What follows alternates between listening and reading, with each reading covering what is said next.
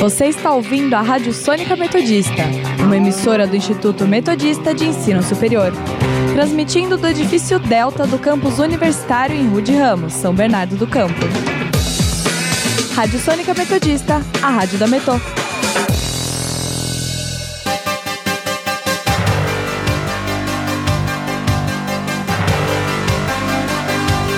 Começa agora o Jornal da Metodista, uma produção do núcleo de rádio da redação multimídia da Universidade Metodista de São Paulo.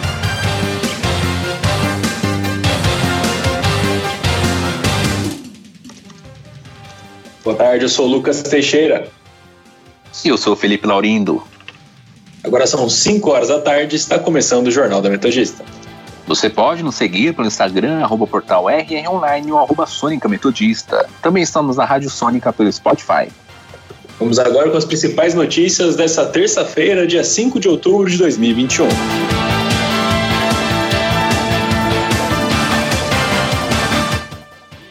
Prefeitura de São Paulo estuda acabar com a obrigatoriedade do uso de máscara em locais públicos. Relator da CPI da Covid, senador Renan Calheiros, afirma que o relatório final vai pedir o indiciamento do presidente Jair Bolsonaro. A produção industrial brasileira cai 0,7% em agosto, na comparação com julho. Mundo enfrentará crise hídrica se não houver uma reforma global urgente, alerta agências meteorológicas da ONU. Números da Covid-19 no Brasil e no ABC.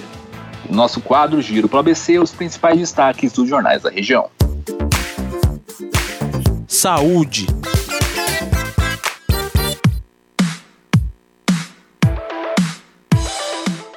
Brasil registrou na noite desta segunda-feira 199 mortes por, por Covid-19 nas últimas 24 horas.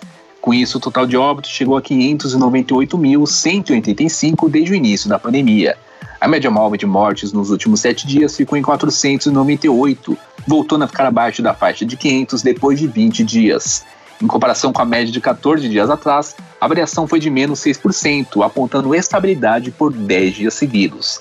Já a região ABC registrou 22 mortes em 24 horas, totalizando 10.839 óbitos desde o início da pandemia. A média móvel é de 11 mortes em relação aos últimos 7 dias, uma alta de 105% sobre a média de duas semanas atrás. É a média mais alta desde 8 de março de 2021. Em número de casos, a região somou 96, e o total agora é de 263.447.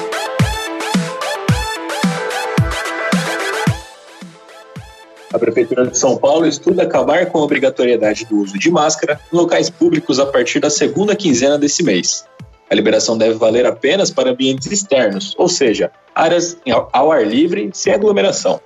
Para a medida entrar em vigor na cidade, a administração municipal vai adotar uma série de critérios, como o índice da população vacinada e a taxa de mortalidade por Covid-19. Os técnicos da Secretaria Municipal de Saúde estão analisando os dados epidemiológicos para definirem a viabilidade da medida. A estimativa é que no dia 15 de outubro, 90% da população adulta tenha recebido as duas doses da vacina.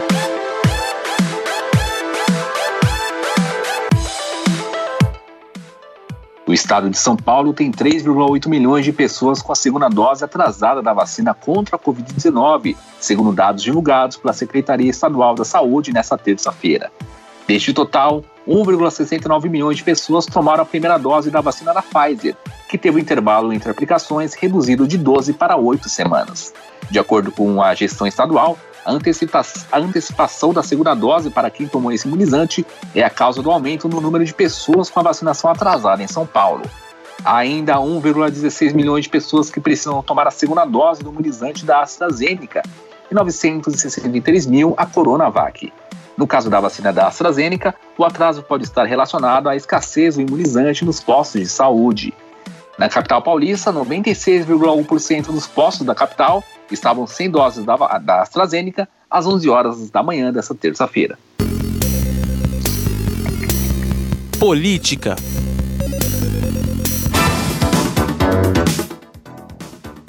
O relator da CPI da Covid, senador Renan Calheiros, afirmou nesta terça-feira que o relatório final, com certeza, vai pedir o indicamento do presidente Jair, indiciamento, perdão, do presidente Jair Bolsonaro.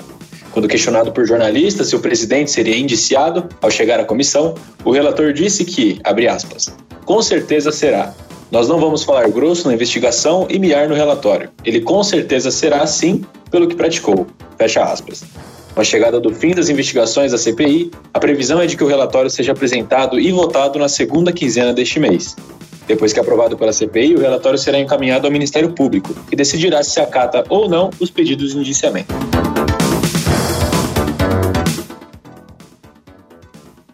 O Comitê de Direitos das Crianças da ONU afirmou nesta terça-feira que, abre aspas, desaprova nos termos mais eloquentes o uso que o presidente Bolsonaro faz de crianças, vestidas em roupas militares, segurando o que parece ser uma arma para promover sua agenda pública, o que ocorreu pela última vez em 30 de setembro de 2021. Fecha aspas. Na data citada, ocorreu um evento em um centro de vacinas em Belo Horizonte. Uma criança vestida com a farda da Polícia Militar de Minas Gerais e uma arma de brinquedo nas mãos subiu ao palco ao lado do presidente durante a cerimônia. Em um determinado momento, o presidente pegou a arma de brinquedo do garoto e fez poses com a arma. Depois disso, o garotinho fez flexões no palco. De acordo com o comitê, práticas como a do presidente devem ser proibidas e criminalizadas, e aqueles que envolvem crianças em hostilidade devem ser investigados, processados e penalizados. O comitê também afirmou que o Brasil faz parte da Convenção da ONU sobre o envolvimento de crianças em conflitos armados e tem a obrigação de garantir que as crianças não façam parte de hostilidade ou qualquer atividade relacionada a conflitos.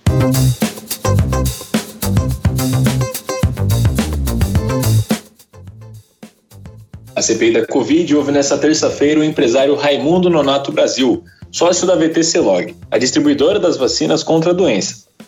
A empresa de logística tem um contrato com o Ministério da Saúde que está sob suspeita de irregularidades. Em seu depoimento, Raimundo ressaltou o trabalho da empresa durante a pandemia, dizendo que ela não parou um dia do início da pandemia até agora. Nonato também disse que a empresa já transportou mais de 300 milhões de doses da vacina contra a Covid-19 e que a VTC Log sempre se disponibilizou a ir à CPI prestar esclarecimentos. Quando questionado pelos senadores, Raimundo confirmou que o contrato sofreu um aditivo de 80 milhões de reais por conta do aumento da demanda da pandemia.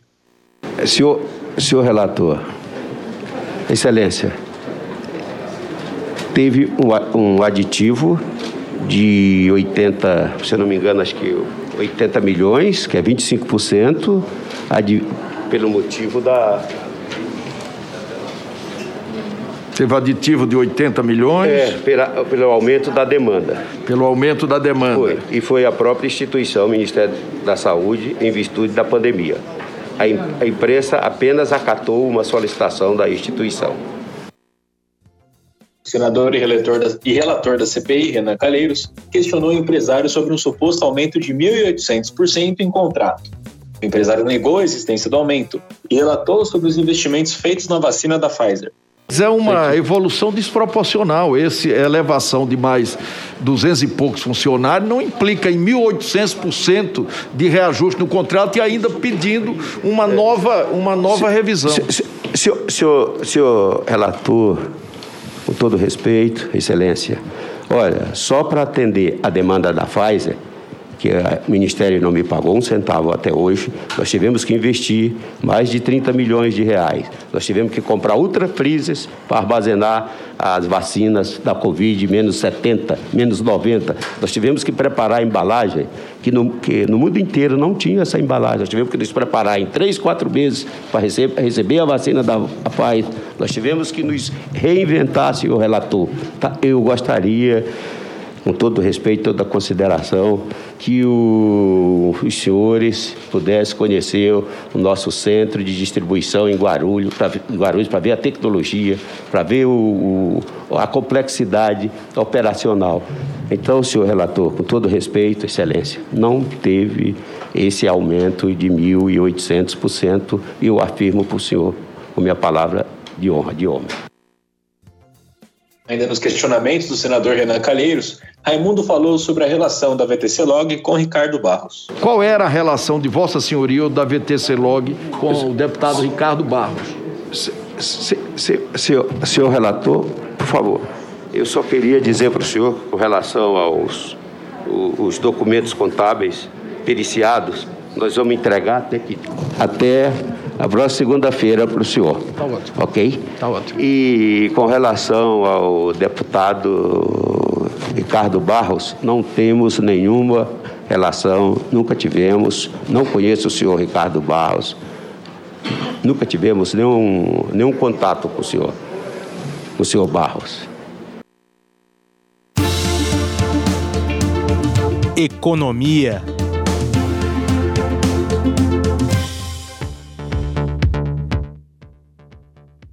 Produção industrial brasileira caiu 0,7% em agosto, na comparação com julho. Essa é a terceira queda seguida, de acordo com dados divulgados pelo IBGE nesta terça-feira. Em relação a agosto de 2020, também houve queda de 0,7%, o que interrompe 11 meses seguidos de taxas positivas nessa base de comparação. Com esse resultado, a indústria fica 2,9% abaixo do patamar de fevereiro do ano passado, no cenário pré-pandemia, e 19,1% abaixo do nível recorde, registrado em maio de 2011. Mesmo assim, o setor ainda acumula alta de 9,2%. Em 12 meses, a produção industrial teve avanço de 7,2%, intensificando o crescimento de julho, que é de 7%, e mantendo a trajetória de recuperação, mesmo que em ritmo mais lento.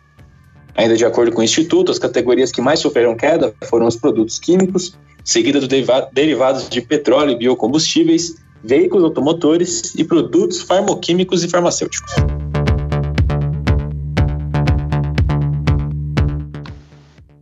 O número de brasileiros que não têm um negócio, mas pretendem abrir uma empresa nos próximos três anos aumentou 75% em 2020, chegando a 50 milhões de pessoas. A conclusão está em um relatório sobre empreendedorismo potencial da Global Entrepreneurship Monitor, realizado no Brasil em parceria do Serviço Brasileiro de Apoio às, micro, às micro perdão, e pequenas empresas com o Instituto Brasileiro de Qualidade e Produtividade. De acordo com a pesquisa, a pandemia do coronavírus e a alta taxa de desemprego despertaram nos brasileiros o desejo de ter um negócio próprio. Outro dado do relatório aponta que a formalização entre os empreendedores brasileiros cresceu 69% entre 2019 e 2020.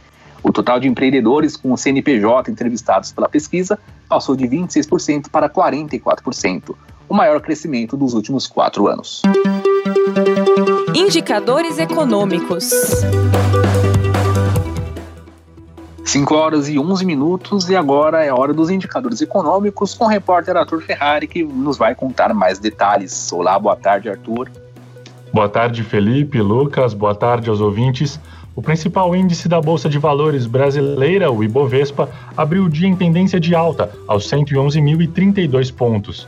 Às quatro e meia da tarde, o índice operava em alta de 0,24% aos 110.620 pontos.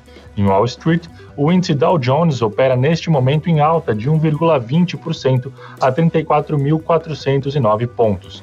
Já a Nasdaq, em alta, opera a 1,47% aos 14.465 pontos. Também próximo às 4h30, o dólar operava em alta, negociado a R$ 5,477, com variação positiva de 0,56%. Já o euro é vendido a R$ 6,35. A Bitcoin, em alta nesta terça-feira, é vendida a R$ 280.746, uma valorização de quase 70 mil em relação à semana passada. Arthur Ferrari para o Jornal da Metodista. Muito obrigado pelas informações, Arthur. Meio Ambiente.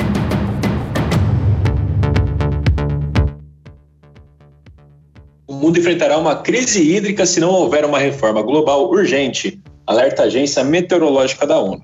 A gestão global dos recursos hídricos é fragmentada e inadequada, e os países devem adotar com urgência reformas para aumentar o financiamento e impulsionar a cooperação em sistemas de alerta de emergência antes de uma crise iminente. Segundo a Agência Meteorológica da ONU, as mudanças climáticas devem aumentar os riscos relacionados à água, como secas e inundações, enquanto o número de pessoas que vivem com esse estresse hídrico deve aumentar devido à crescente escassez e ao crescimento populacional. State of Climate Services 2021, uma colaboração entre, perdão, entre a Organização Meteorológica Mundial, organizações internacionais, agências de desenvolvimento e instituições científicas, estima que o número de pessoas com acesso inadequado à água chegará a 5 bilhões em 2050 a cooperação pede mais financiamentos e ações urgentes para melhorar a gestão cooperativa da água, mencionando a necessidade de melhores sistemas de alerta de enchentes na Ásia e sistemas de alerta de seca na África. Internacional.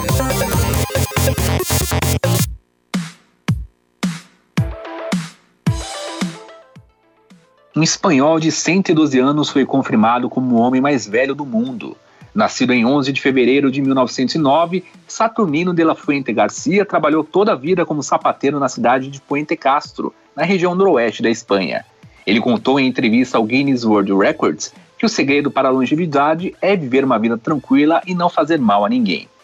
Garcia viveu momentos históricos do seu país e do mundo. Por pouco escapou de lutar na Guerra Civil Espanhola. Com 1,50m de altura, ele foi considerado baixinho demais pelo exército franquista. Após a morte da esposa, ele passou a viver com uma, das, com uma de suas filhas e o genro. Garcia tem ainda 14 netos e 22 bisnetos. Apesar deste último ano ter sido bastante difícil para ele, por conta da pandemia e das medidas de isolamento, Garcia conseguiu rever a família para comemorar os seus 112 anos.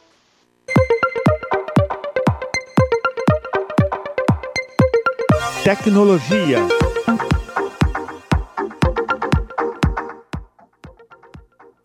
O Facebook divulgou uma nota na noite dessa segunda-feira informando que o apagão global de mais de seis horas em suas redes, que incluem o WhatsApp e o Instagram, foi uma falha interna. Um defeito durante alterações em suas configurações. A plataforma também informou que não houve um ataque hacker e nem vazamento de dados de usuário. Ainda de acordo com o Facebook, a falha ocorreu durante uma mudança numa estrutura que coordena o tráfego entre seus centros de dados, o que gerou um efeito cascata que interrompeu a comunicação e fez com que os outros centros também fossem afetados.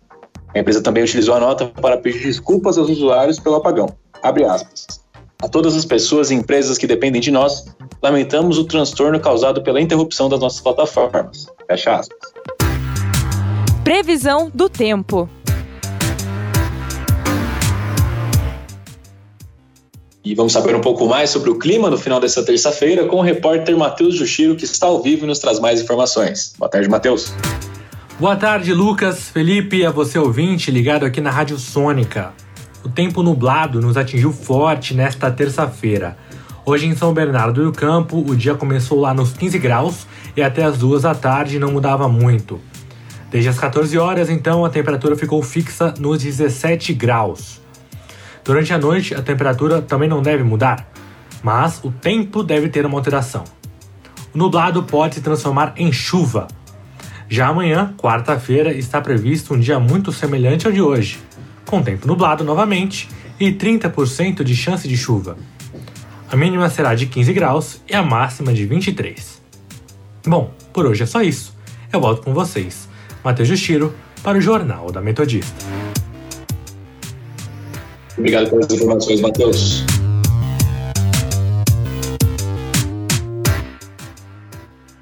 Cinco horas e 17 minutos e vamos conferir o nosso giro pelo ABC.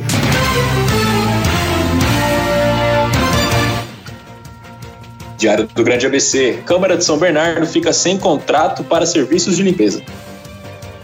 Repórter Diário, São Bernardo agenda dose de reforço para profissionais da saúde com mais de 18 anos.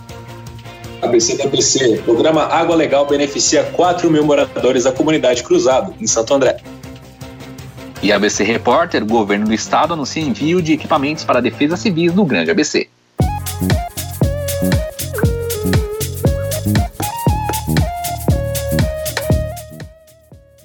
Termina aqui mais uma edição do Jornal da Metodista. O jornal vai ao, vai, ao, vai ao ar ao vivo de segunda a sexta-feira, às 5 horas da tarde, e reprisa às 9 horas da noite. E você, caro ouvinte, pode continuar nos acompanhando pelo Instagram, arroba portalrronline ou arroba Sônica Metodista. Não esqueça que a Rádio Sônica está na Podosfera. Além do Mixcloud, você pode nos ouvir no Spotify, Deezer, Google Podcasts, Pocket Casts, Radio Public, iTunes, Overcast e Castro. Mais informações, acesse o nosso portal através do endereço www.metodista.br/rronline.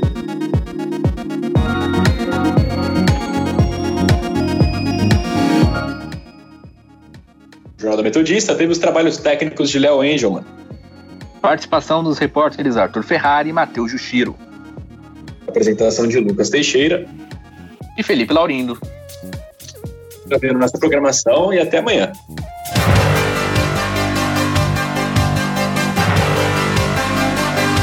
Fica por aqui o Jornal da Metodista, uma produção do núcleo de rádio da redação multimídia da Universidade Metodista de São Paulo.